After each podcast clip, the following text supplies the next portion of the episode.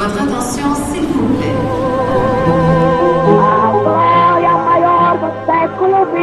Alberto Santos Dumont habita cet immeuble. A história do Brasil nas ruas de Paris. Je suis brésilien, j'ai de l'or et j'arrive de Rio de Janeiro. Baseado no livro de Maurício Torres Assunção. Capítulo 11. Alberto Santos Dumont, o brasileiro voador. Ah, a Torre Eiffel, a mais famosa imagem de Paris, simbolizando muitas vezes toda a França. Com 130 anos de idade, a Torre Eiffel é o monumento mais visitado do mundo. 6 milhões de pessoas sobem nela todos os anos.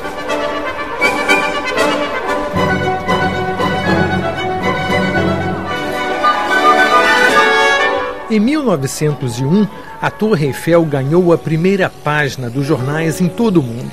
Um balão tripulado havia contornado a torre, fazendo a curva e voando contra o vento. Um balão que se podia dirigir, navegando pelos ares como um navio pelos mares. No comando, lá ia um sujeito baixinho e mirrado, com um chapéu enterrado até as orelhas de abano. Um brasileiro.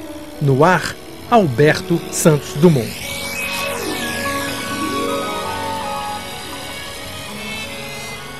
No final do século XIX, muitas pessoas já voavam em Paris.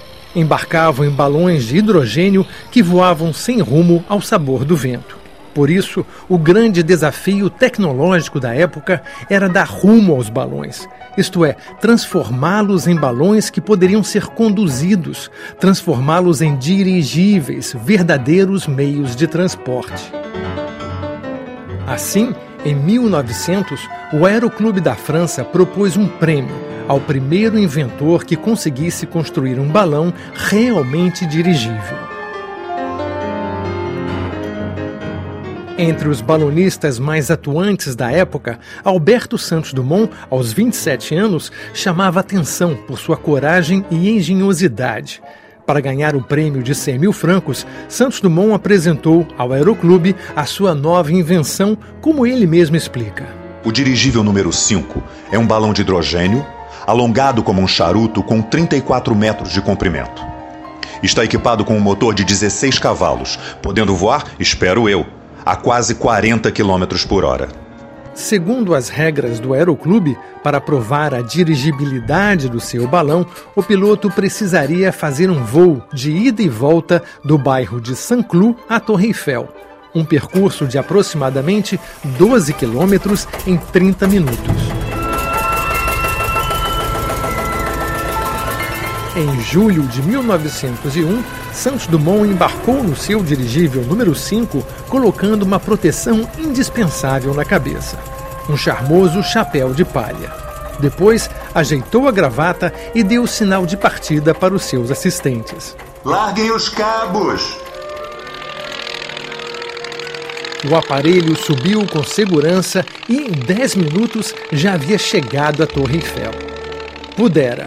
Com vento em popa, a ida havia sido um passeio, mas a volta lhe tomou mais de meia hora de luta contra o vento, voando a 200 metros do solo. Atrasado, Santos Dumont não só perdeu o prêmio, como a direção do balão. O motor entrou em pane, permitindo que o vento empurrasse o balão para trás, de volta à Torre Eiffel. Santos Dumont abriu a válvula de emergência, liberando o gás do balão para fazer uma aterrissagem forçada antes de se chocar contra a torre. O balão caiu lentamente, indo se chocar contra as árvores de um jardim no palácio da família Rothschild, vizinha da princesa Isabel. Filha do falecido Dom Pedro II, Isabel vivia exilada na França desde a proclamação da República no Brasil. A princesa ficou impressionada quando soube que o corajoso inventor que havia passado voando sobre a sua casa era um brasileiro. Um brasileiro? Minha Virgem Santíssima! Precisamos ajudá-lo! Tendo escapado ileso do acidente, Santos Dumont tentava resgatar o balão preso às árvores quando recebeu uma cesta de piquenique enviada pela princesa. Numa nota, Isabel pedia que Santos Dumont fosse visitá-la. Estou muito curiosa para saber mais sobre as aventuras aéreas desse nosso bravo conterrâneo. A princesa ficou encantada com a cortesia e elegância natural daquele inventor tão destemido que foi visitá-la imediatamente. Só lamentava os sustos que Santos Dumont devia dar à sua pobre mãe cada vez que se acidentava com um balão. Emocionada pela coragem e determinação do conterrâneo, a princesa comentou: Suas evoluções aéreas me fazem recordar o voo dos grandes pássaros no Brasil. Oxalá possa o senhor tirar do seu motor o partido que os pássaros tiram das próprias asas, triunfando para a glória da nossa querida pátria. Dias depois, Santos Dumont recebeu uma carta da princesa Isabel, sempre muito beata. 1 de agosto de 1901. Senhor Santos Dumont, envio-lhe uma medalha de São Bento que protege contra acidentes. Aceite-a e use-a na corrente do seu relógio, na sua carteira ou no seu pescoço. Ofereço-lhe a medalha pensando na sua boa mãe. Peço a Deus que lhe socorra sempre e que lhe ajude a trabalhar pela glória de nossa pátria. Assinado Isabel Condessa de. Supersticioso, Santos Dumont pendurou a medalha numa pulseira fina de ouro usada no pulso esquerdo. Nunca mais a tiraria do pulso. Três semanas após a queda nos jardins da família Rothschild, Santos Dumont estava pronto para uma nova tentativa de dar a volta à Torre Eiffel. Outra vez empurrado pelo vento, o dirigível número 5 chegou à torre em apenas nove minutos. O aparelho contornou a torre, mas na volta começaram os problemas. Uma fuga de gás fez com que o balão murchasse enquanto a hélice destruía um cabo de sustentação que havia se afrouxado. A 200 metros de altura, Santos Dumont só tinha uma opção. Desligou o motor, enterrou o chapéu na cabeça e se preparou para o que mais temia: um choque contra a Torre Eiffel.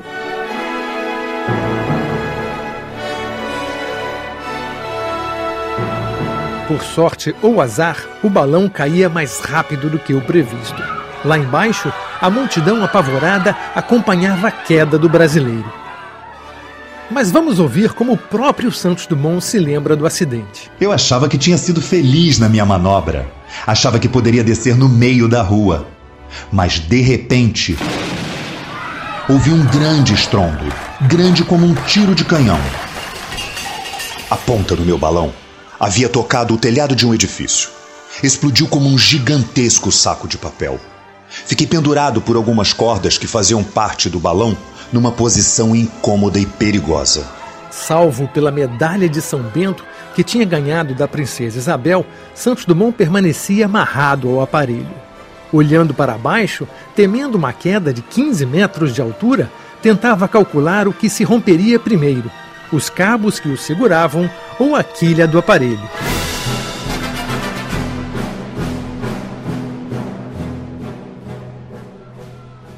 Após uma espera que não me pareceu nada divertida, chegou uma corda lançada do telhado mais alto. Me amarrei à corda e fui içado. Constatei então que os meus salvadores eram os bravos bombeiros de Paris. Salvo o piloto, o aparelho não tinha salvação. O balão número 5 havia sido inteiramente destruído. Do meu balão não sobrou pedaço maior que um guardanapo. De volta ao chão, Santos Dumont foi recebido por milhares de pessoas que testemunharam a sua coragem e inacreditável sorte no acidente. Depois, beijou a medalha de São Bento, mostrando o pulso descoberto para a multidão. Perguntado por um repórter se ainda tentaria dar a volta à Torre Eiffel, Santos Dumont não hesitou. Claro, hoje à noite já começo a desenhar o meu novo dirigível, o número 6.